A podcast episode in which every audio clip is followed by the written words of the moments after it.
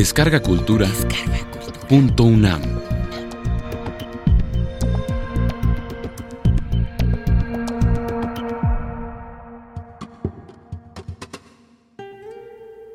Mala sangre en el deporte.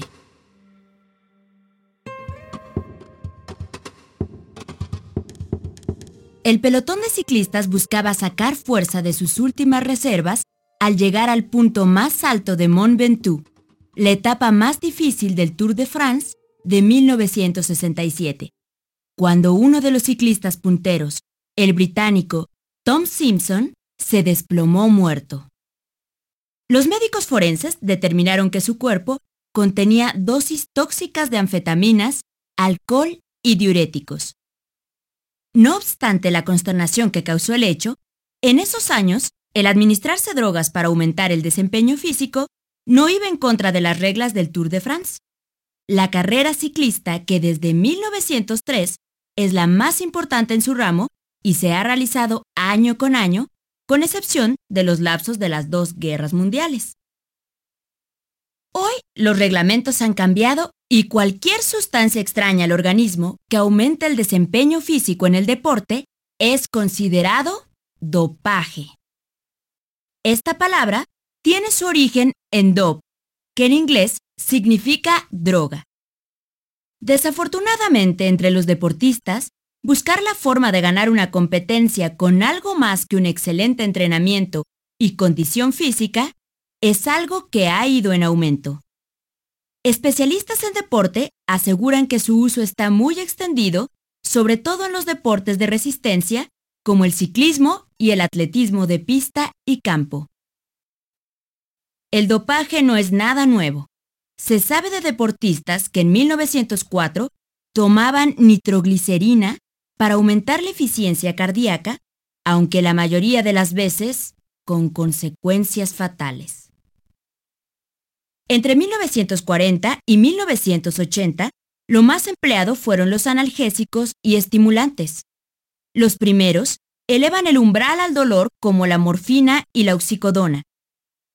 Estos pueden enmascarar al dolor producido por un exceso de esfuerzo muscular, que es el principal aviso que envía el cuerpo de tener una lesión, además de convertir al consumidor en dependiente y el peligro de ingerir una sobredosis fatal. Los estimulantes como las anfetaminas provocan una liberación rápida de energía. Sin embargo, aumentan en forma peligrosa el ritmo cardíaco y la presión arterial. A cierta dosis, generan temblores musculares y alucinaciones. Los primeros reglamentos contra el dopaje vieron la luz en 1964. Al mismo ritmo que aumentaba el número de deportistas que se dopaban, se desarrollaban nuevas técnicas de química analítica para identificar esas drogas o sus metabolitos en sangre o en orina de los que las habían consumido. Fue en la Olimpiada de 1968 en México cuando se sometió a los atletas a las primeras pruebas antidopaje para detectar narcóticos o estimulantes. La primera descalificación por dopaje fue para un pentatleta sueco a quien se le encontraron niveles altos de alcohol. No obstante, los que vivimos esa Olimpiada recordamos que ciertas atletas rusas, lanzadoras de bala, llamaron la atención porque tenían una corpulencia exagerada, así como aspecto andrógino, y solo se rumoraba que se les pudieran haber administrado esteroides anabólicos. Desde entonces, empezó una competencia que parece no tener fin los que consumen sustancias prohibidas en el deporte contra los que buscan la forma de detectarlas. En los años 86, 89 y 90, el campeón del Tour de France fue el norteamericano Greg LeMond, un excelente deportista limpio de dopaje. Con la esperanza de establecer el récord de cinco victorias en ese evento, LeMond se preparó excepcionalmente bien para la carrera de 1991, además de que contaba con un equipo de primera. No obstante, aún superando los tiempos de carreras anteriores, solo alcanzó un séptimo lugar. Tras un entrenamiento más intenso, intentó reivindicarse para 1992, Pero ese año ni siquiera terminó la carrera, viendo cómo lo aventajaban ciclistas que en años anteriores él solía dejar atrás. Él se dio cuenta que algo más que entrenamiento y condición física les estaba dando ventaja y no muy limpia victoria a los contrincantes. Desde tiempo atrás muchos atletas, sobre todo maratonistas, sabían que si corrían en sitios geográficos de gran altitud, en donde la concentración de oxígeno atmosférico fuera más baja, su desempeño físico era menor debido a que los músculos no recibían el aporte de oxígeno a que estaban acostumbrados. La glucosa es un azúcar que ingerimos en nuestros alimentos y llega a todas las células de nuestro cuerpo. Esta reaccionará con el oxígeno que respiramos, realizando una combustión lenta que libera la energía indispensable para todas las funciones vitales del organismo. La glucosa es el combustible y el oxígeno el comburente. Aunque haya suficiente glucosa, si no hay oxígeno, no hay energía. El oxígeno que respiramos es transportado desde los pulmones hasta las células por la hemoglobina, el pigmento rojo que se encuentra dentro de los glóbulos rojos de la sangre. En una atmósfera en donde hay poco oxígeno, como puede ser la cima de una montaña, disminuye el aporte de oxígeno a los tejidos. Una mayor cantidad de glóbulos acarreadores de oxígeno solucionan el problema. Si un deportista persiste por periodos prolongados en entrenar en esos lugares altos con menor proporción de oxígeno, la maravillosa máquina que es el cuerpo humano tiene la tendencia a adaptarse y la médula de sus huesos, que es la fábrica de glóbulos rojos, los producirá en mayor cantidad y así cumple con la entrega de oxígeno requerida por el esfuerzo del deportista.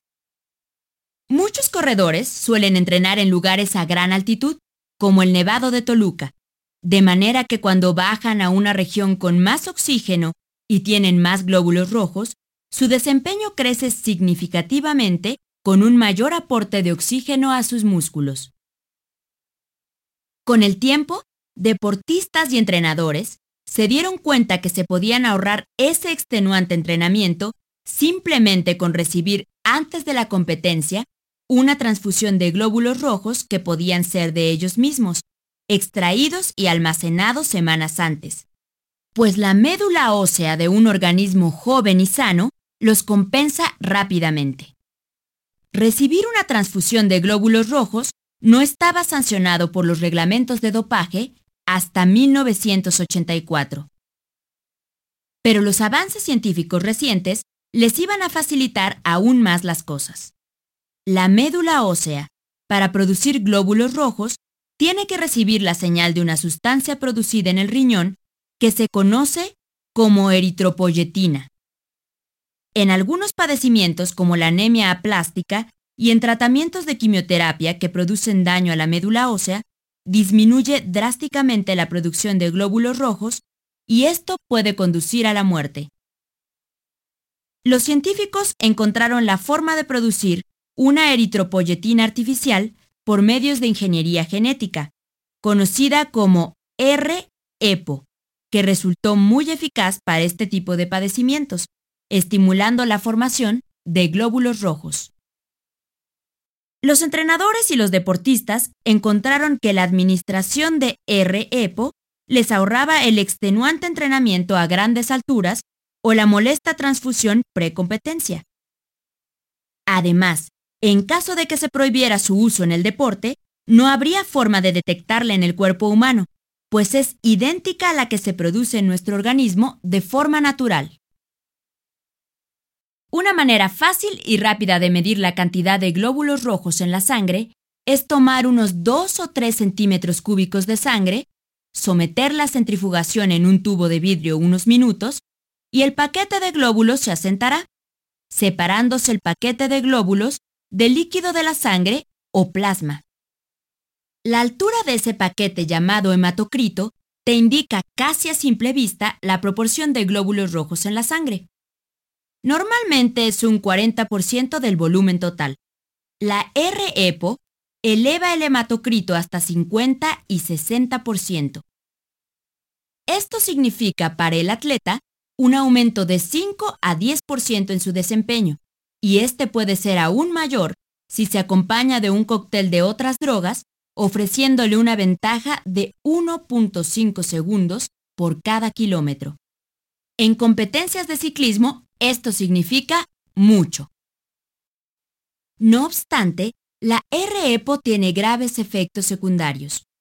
Una cantidad tan elevada de glóbulos rojos hace que aumente la viscosidad de la sangre y por tanto la posibilidad de que estos se agrupen en racimos o trombos que favorezcan la formación de coágulos. Cuando esto sucede, se bloquea la circulación de la sangre, produciendo una trombosis que causa problemas severos por falta de irrigación en los tejidos y puede ser la causa de un infarto. A partir de 1984, los reglamentos prohibieron el dopaje por transfusión o por R-EPO. Pero ¿cómo detectarlo? La única posibilidad era tomar una muestra de sangre antes de la competencia, y si el hematocrito era superior a 50, no se le permitía competir. No obstante, muchos corrían el riesgo de que los pescaran en la trampa y se administraban suero fisiológico, que solo es agua con sal, para diluir la sangre antes del examen médico, ya que el líquido extra se eliminaría fácilmente al transpirar en la competencia, pero los glóbulos rojos permanecerían. Cada año, el número de ciclistas eliminados por dopaje con R-EPO ha ido en aumento. Entre 2003 y 2004 en el Tour de France, ocho competidores murieron por ataque cardíaco. Aunque se cree que la causa haya sido R-EPO, es imposible comprobarlo por autopsia, y las conjeturas y los debates siguen creciendo. Existen afortunadamente casos luminosos en este aspecto oscuro del ciclismo, como el de Lance Armstrong, que además de haber vencido al cáncer, ha tenido siete victorias consecutivas, sin que se le haya podido demostrar, aunque sus contrincantes lo hayan tratado de hacer, la menor huella de dopaje. ¿En qué momento perdió valor la frase célebre de Pierre de Coubertin? Lo importante no es ganar, sino competir. Quizá cuando el deporte dejó de ser para idealistas no profesionales. Ahora se le da más valor a las palabras del jugador de fútbol americano, Vince Lombardi. Ganar no es lo importante, es lo único. Sobre todo cuando los patrocinios y los premios en efectivo son tan jugosos. Ante estos, el honor deportivo pasa a segundo término. Algunos reglamentos castigan con multas el dopaje. Sin embargo, apostarle al que no me cachen es un riesgo que algunos prefieren tomar.